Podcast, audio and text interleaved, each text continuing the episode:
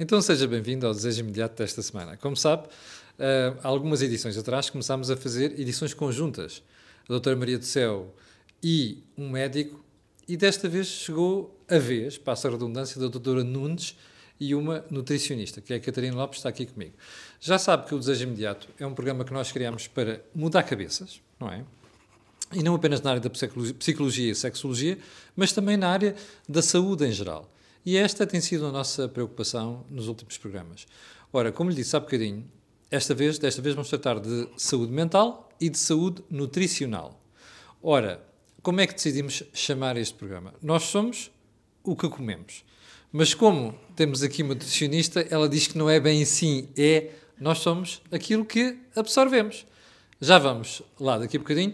Vou só recordar que uh, este canal tem uma parceria com a Prozis e que o programa de hoje está a ser filmado no Hotel Iberostars. Portanto, queremos agradecer uh, à gestão do hotel a possibilidade de gravarmos aqui e termos esta magnífica vista de Lisboa. Vamos então para o tema de hoje. Doutora Nunes, como é muito simpaticamente conhecida pelos seus fãs do programa, uh, porquê é que, Alexandra, te lembraste hoje de juntar a parte da psicologia com a nutrição? Então, antes de mais, quero desejar aqui a todos os espectadores um bom ano. Uh, que tenham todo o sucesso para este 2021. E, portanto, e decidi porque vimos aqui também de uma fase de Natal, de passagem de ano, com possivelmente alguns excessos. Abusos. Abusos.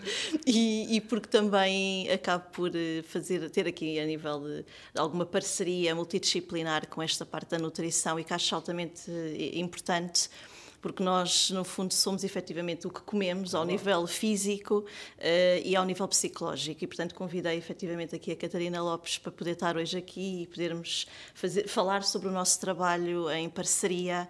Uh, e, e, Alexandra, é muito importante juntar a parte mental à parte nutricional, porque muitas vezes os desequilíbrios que nós temos têm que ser uhum. tratados das duas maneiras, não só da parte do que absorvemos, como a Catarina vai explicar claro. há bocadinho, mas também da tua parte, porque às vezes depois começam aquelas maluqueiras, vou fazer aqui uma, uma dieta uhum. maluca que eu preciso perder peso. Portanto, estamos a tentar juntar as duas coisas. Claro, sim, até porque muitas vezes quando a pessoa procura ao nível de alguma crise, algumas situações de ansiedade ou depressão, Aquilo que acontece eh, é que vem sempre a questão também de, do corpo, ou porque está a fazer fármacos e alterou, eh, ficou mais inchada, pode ter, ter tido um aumento de peso e há, e há essa menos-valia e a pessoa queixa-se disso, ou porque na realidade existe de facto também uma preocupação por eh, haver eh, uma disfunção e a tal fome emocional, em que a pessoa descompensa. E depois acaba por ter aqui várias oscilações ao nível do comportamento.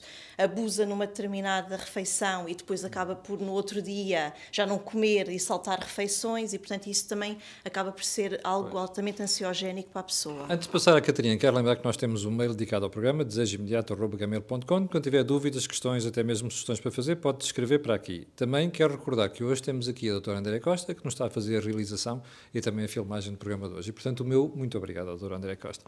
Catarina, Olá. então vamos lá, vamos lá isto. Porquê é que tu detestas o somos o que comemos e preferes o somos o que absorvemos? Bem, antes de mais quero agradecer o convite. Um, é uma honra, é uma honra. Obrigada. Uh, mas, basicamente, eu não, não concordo com essa afirmação, porque nós podemos comer realmente muito bem, e se tivermos um intestino inflamado, se tivermos algum problema no nosso intestino, não vamos absorver os nutrientes que acabamos de ingerir.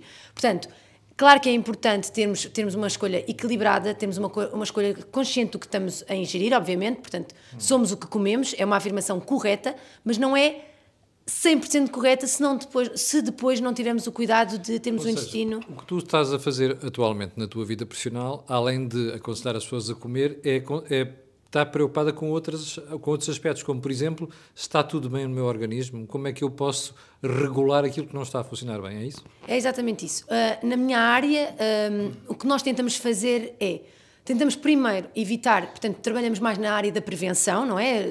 Tentar que a pessoa não chegue à doença, mas quando isso não é possível, não tentamos só uh, retirar ou eliminar os sintomas. Portanto, tentamos perceber as causas desses sintomas, tentamos perceber onde é que está realmente o problema e onde é que começou o problema.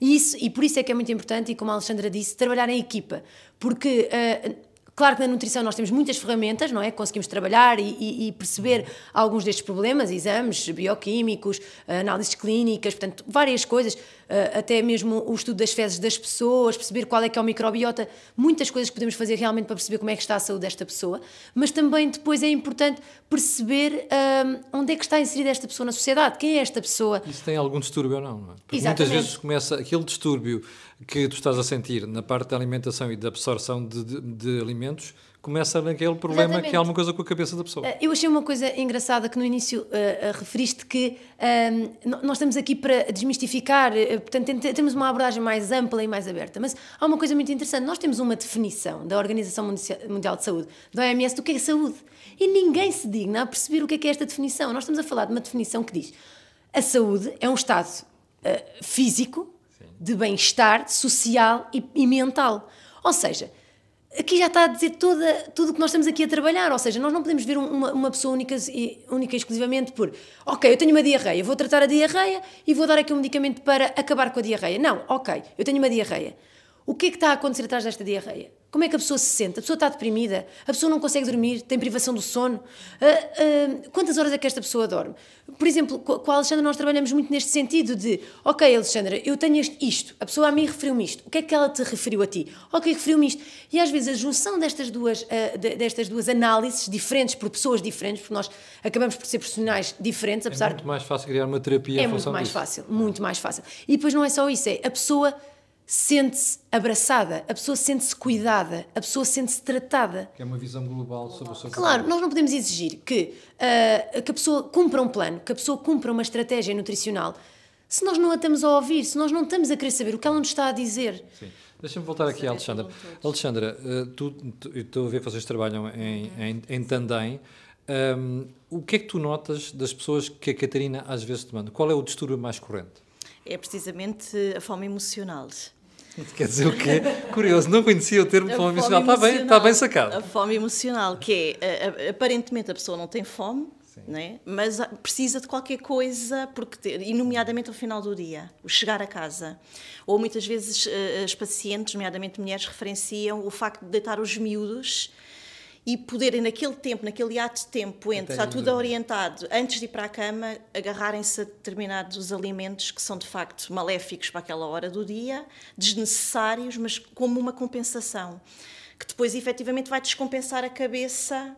Uhum. Até mesmo ao nível do sono, porque a pessoa sente-se responsabilizada, o sono já vai ser comprometedor, implica toda uma desorganização a nível alimentar e mental no dia a seguir, porque eu fui, fui culpada, porque ontem comi aquilo que não era necessário. O sentimento e, de culpa, culpa típico. É? Pronto, e, e passa efetivamente a criar um estado emocional ansiogénico, de ansiedade. de ansiedade, onde não quer dizer que esse processo de culpa vá culminar novamente no final do dia uhum. no, no, no, bom comportamento, bem pelo contrário, né? como houve toda aquela ansiedade é e adrenalina ao longo de todo o dia, a probabilidade de se prevaricar novamente é maior. Então passamos aqui a ter, passa a expressão, uma pescadinha de rabo na boca. Uhum e que a pessoa não sai daquele, daquele looping, não é? Pronto. E tu notas que eh, quando, nesta terapia conjunta entre vocês se torna muito mais fácil depois de tratar as pessoas? Ou seja, o resultado é mais fácil sim, de atingir? Sim. Para já, Camilo, porque muitas vezes, e felizmente, sem que a pessoa possa recorrer a fármacos, uhum. numa primeira fase, precisamente numa fase eh, pré, acaba por passar uh, para nutricionista funcional, ou seja, para conseguir efetivamente com uma boa alimentação ou com suplementação Sim. haver melhorias da sintomatologia. E o que é um facto é que isso acontece. Ou seja, tem pessoas com estados depressivos ou ansiogénicos que com um plano alimentar melhoram, melhoram substancialmente. Bom, deixa-me voltar aqui a Catarina. Catarina, nós estamos aqui a falar, nós escolhemos o programa para esta altura para tentar ser uma espécie de terapia depois dos excessos do Natal. Mas o problema é que a alimentação dos portugueses não, não é um problema apenas de festas, é um problema permanente. Não é? Nós temos esse problema na sociedade portuguesa neste momento. Uh, sim, nós estamos a falar de uma. Nós, pronto, hoje estamos perante uma situação uh, atípica, não é? De uma pandemia. Uh, e a questão, a questão é que nós estamos, paralelamente, a viver outra pandemia, que é a obesidade.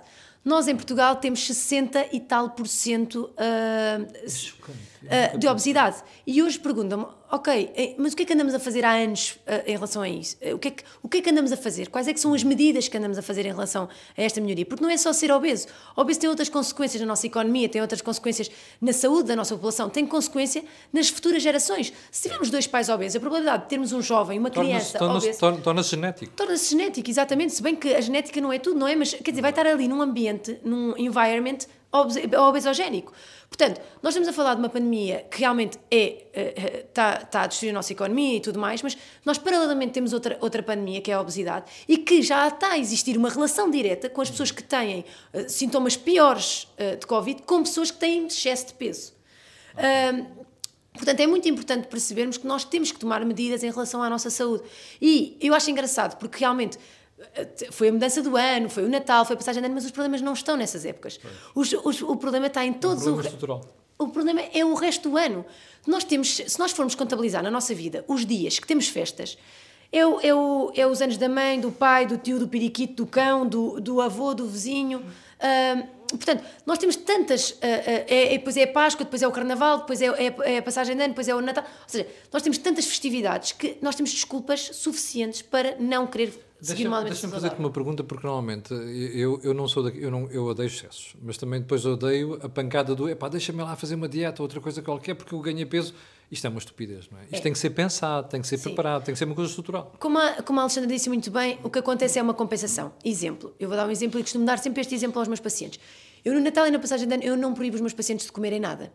Porquê? Porque vai haver uma compensação posterior a estas datas. Ou seja, eu estou num ambiente que neste ano já foi mau, não é? Porque muitas das pessoas não tiveram com a família tenho determinados alimentos que relaciono com esta época natalícia, com esta época do ano, e de repente eu digo assim: não pode comer. Ok, a pessoa não vai comer naquele dia, mas podem ter a certeza que, passado dois dias, três dias, a pessoa vai compensar esse comportamento. E vai fazer uma compensação pior, porque não vai comer uma fatia de bolo, vai comer um bolo inteiro. Não vai. E, vai, e depois vai ter outra questão, que era o que a Alexandre estava a falar, que é o sentimento de culpa, o sentimento de eu errei, eu não estou a conseguir, eu não consegui. Portanto, mais vale a pessoa ter consciência, ter um comportamento consciente de, ok, isto é um dia, é um dia festivo, eu vou consumir X. Claro que há estratégias que nós podemos usar, e eu uso muito com os meus pacientes, para conseguirmos controlar as quantidades, para conseguirmos controlar. Um, alguma, e, e, aqui não estamos a falar de doença, não é? Porque se tivermos doença, claro que há coisas que a pessoa não vai conseguir comer. É uma não vai. de hábito. Exatamente, é um hábito. A pessoa no dia a seguir está a ter uma vida normal, está a ter um comportamento normal, está a ter uma refeição normal e não está em restrição. Sim. Uh, Alexandra, uma das coisas que nós notamos, temos 10 minutos, não é, doutor André Costa? 12 minutos de programa. Uma das coisas que eu noto muitas vezes é que as pessoas queixam-se, ah, eu não consigo fazer aquilo, eu detesto fazer aquilo, mas a verdade é que quando nós começamos a fazer reiteradamente, ao fim de uma semana ou duas, isto torna-se mesmo um hábito e é, torna-se muito mais fácil. Sim, sim. Aliás, isso acontece não só na comida, mas e com hábitos saudáveis, mesmo noutras áreas da nossa vida. Sim. E o que é mais interessante é quando efetivamente há uma ida uh, à nutrição funcional, Uh, aquilo que efetivamente a pessoa sente é toda uma melhoria comportamental. Pois. É? Uh, uh, dessa, derivada dessa alimentação. Mesmo na, na memória, mais energia matinal, mais foco, e isso, de certa forma, pode e cria muitas vezes o, o, foco maior de que está a saber bem. Uhum. Mais do que a comida, é efetivamente o retorno é. comportamental que daí vem. Que claro, claro. Nós, é? E depois lá está. Depois tem a ver aqui com crenças, no sentido de a, a, dieta por si só, quando se fala, já é algo restrito. E automaticamente é quase como uma, é uma crença limitante que a pessoa já vai pensar que aquilo vai ser limitador e castrador para ela. Então perceber que na realidade um plano alimentar saudável é mais abrangente, fala o mesmo, diz o mesmo e parece que cria, eh, ao nível de, de, das crenças e da possibilidade da pessoa se propor a fazer de facto esse plano alimentar, alimentando-se mais saudavelmente, porque na realidade vai vir um retorno ao nível do comportamento muito, muito, muito bom. É? E isso é óbvio que é aquilo que a pessoa quer, não é? Catarina, hum, os nossos hábitos, as nossas preocupações como cidadãos estão a mudar. Antigamente a gente dizia, os psicólogos são malucos. Hoje em dia Exato. sabemos que não é assim. Isso notas um fenómeno parecido com a história da nutrição, que as pessoas, ah, nutrição, ah, isso eu sei regular a minha alimentação. Não é bem assim. É mesmo, é mesmo importante recorrer a alguém que percebe disto, não é? E que estudou. Sinto que ainda há um longo caminho por fazer. Infelizmente ainda há muito aquela ideia de que quem vai ao nutricionista quer perder peso. Uh, e isso é um, um, grande, grande erro, não é? Como, como a estava a referir, nós temos melhorias brutais na parte de depressões, ansiedades, controle da compulsão e, e, e, várias coisas que, com a questão de termos estado em quarentena, uh, realmente disputaram. Algumas pessoas melhoraram, outras pessoas pioraram, não é? Uh, algumas questões que tinham e que não estavam a trabalhar e que não, e que não queriam assumir que as tinham. Uh, claro que ainda há um grande trabalho pela frente, não é? Na nossa área mas eu acho que, pelo menos eu na minha área, como já também estou um bocadinho diferenciada, porque as pessoas também já sabem para o que é que vêm quando me procuram, uhum. e já me procuram muitas das vezes, às vezes como uh, a, a, última pessoa na linha delas, ou seja, eu já procurei tudo, já andei em todas as profissionais, agora estou aqui e quero realmente, e, e estou disposto a alterar o meu comportamento. Uh, sim, neste momento eu sinto que as pessoas me estão a procurar mais uh, por uma questão de saúde. Ou seja, as pessoas estão a ficar cansadas de estarem cansadas, as pessoas estão cansadas de não se sentirem bem, não terem força para trabalhar, para trabalhar terem força para, para estar com os filhos. Eu às vezes costumo dizer, você quer perder peso, mas o que é que lhe vale perder 5 quilos, 10 quilos, se depois não consegue brincar com os seus filhos? O que é que adianta você estar-se a sentir bem, magra, e depois não estar bem daqui? Sim. Temos de ter todo um comportamento. Uma, uma, das coisas que tu falaste no início do programa, foi, fizeste referências ao intestino. Sim. O intestino foi sempre uma coisa desprezada do ponto de vista de investigação. Uhum.